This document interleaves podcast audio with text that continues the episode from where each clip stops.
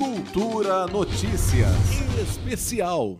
A primeira de três paralisações de servidores públicos está marcada para esta terça-feira. A expectativa, segundo líderes sindicais, é que a mobilização neste e no próximo mês seja a maior desde 2015.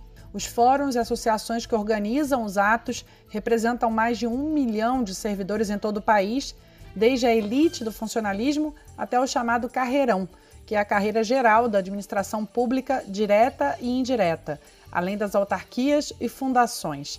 As categorias pedem reajustes depois que o Congresso aprovou um espaço de quase 2 bilhões de reais no orçamento para reajuste apenas dos policiais, conforme estratégia de Bolsonaro.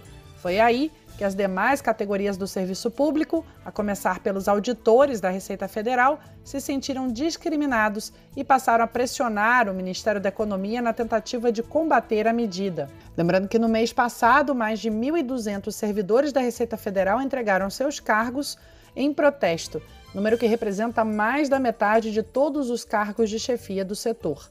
Para Almir Pazianotto, ex-presidente do Tribunal Superior do Trabalho, a estratégia adotada por Bolsonaro fere o princípio da isonomia. Em geral, quando o executivo erra nessa política salarial, discrimina algumas categorias, concede para uns e não concede para outros, ele fere o princípio constitucional da isonomia. Dentro do governo há um receio de que, se o aumento for efetivado aos policiais, que, segundo Bolsonaro, também não está garantido, a questão vai parar no Supremo Tribunal Federal.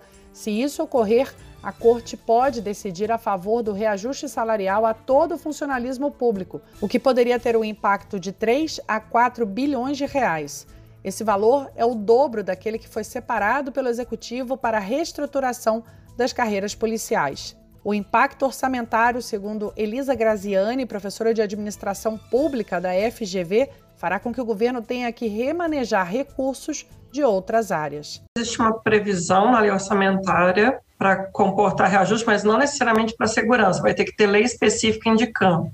Aí você vai ter que fazer remanejamento tirando de outras áreas. Enquanto uma definição não sai, o caldo das paralisações engrossa. Na sexta-feira, o Fórum das Entidades Nacionais dos Servidores Públicos Federais, FONASEF, decidiu em reunião participar dos atos deste 18 de janeiro. A entidade publicou nas redes sociais uma retrospectiva de 2021 reunindo ataques do governo federal ao funcionalismo público, especialmente em relação à pressão para aprovar a PEC 32, a proposta de emenda à Constituição que foi entregue pelo governo federal ao Congresso em setembro de 2020 e que propõe uma reforma administrativa que é vista pelo conjunto do funcionalismo público como um retrocesso nos direitos dos trabalhadores. Você se lembra como tudo começou? Nós temos que fazer uma reforma administrativa. O cara virou um parasita. Todos se uniram para destruir o serviço público. Eu sei que você é sindicalista aí, não, esse discurso eu não, não vou aceitar discutir aqui sobre privatização. Eu sou a favor de privatização? Sou, sempre. Uh, eu sou totalmente a favor da privatização da Petrobras. Nossa agenda de privatização continua é, é, a todo vapor. Só não contavam com a força do povo brasileiro e dos servidores públicos. A FONASEF tem entre seus integrantes a Confederação dos Trabalhadores no Serviço Público Federal, a CONDICEF, que representa um milhão de servidores federais, cerca de 80% do funcionalismo público. A Confederação pretende entregar no Ministério da Economia uma reivindicação de reajuste emergencial de 19,99%, o que corresponde à inflação dos três anos de governo Bolsonaro. A ideia é ainda deflagrar uma greve a partir de 14 de fevereiro, com o restante do funcionalismo público que planeja cruzar os braços de forma generalizada em uma paralisação que pode durar pelo menos 10 dias. Segundo Rudney Marques, presidente do Fórum Nacional das Carreiras Típicas de Estado, FONACAT, o congelamento salarial já correu quase um terço do poder aquisitivo dos servidores públicos. O congelamento salarial, que atinge todo o funcionalismo, ele já corroeu quase um terço do poder aquisitivo dos salários desde janeiro de 2017. O governo Bolsonaro não concedeu uma reposição, ele será o único presidente da República em 20 anos a não é, é, recompor, ao menos as perdas inflacionárias do funcionalismo federal. O Fonacat, que lidera as mobilizações marcadas para este mês, representa 200 mil servidores da elite do funcionalismo público, entre eles áreas essenciais, como a Associação Brasileira de Criminalística, Associação Nacional dos Delegados de Polícia Federal, Associação Nacional dos Defensores Públicos Federais e associações que representam peritos criminais, auditores de controle externo, membros do Ministério Público, Banco Central, Comissão de Valores Mobiliários e Poder Legislativo.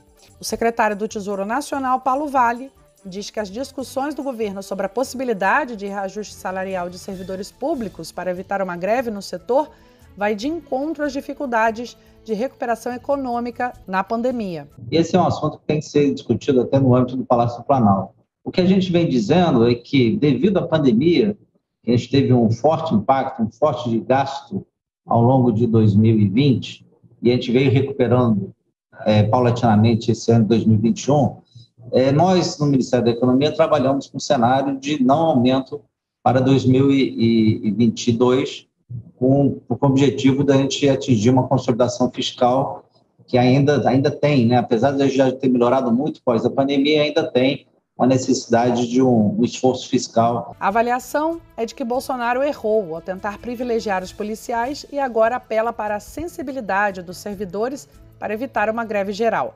Ao menos publicamente, já que o governo não recebe líderes sindicais, com exceção da Receita, cujo sindicato foi recebido por Paulo Guedes em dezembro, mas não conseguiu avanços concretos.